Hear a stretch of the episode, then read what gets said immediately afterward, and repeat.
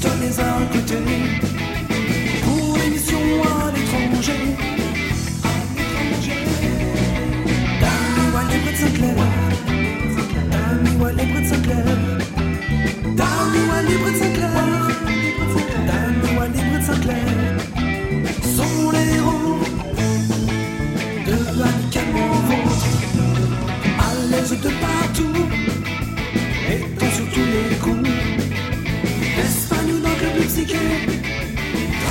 défie sans arrêt.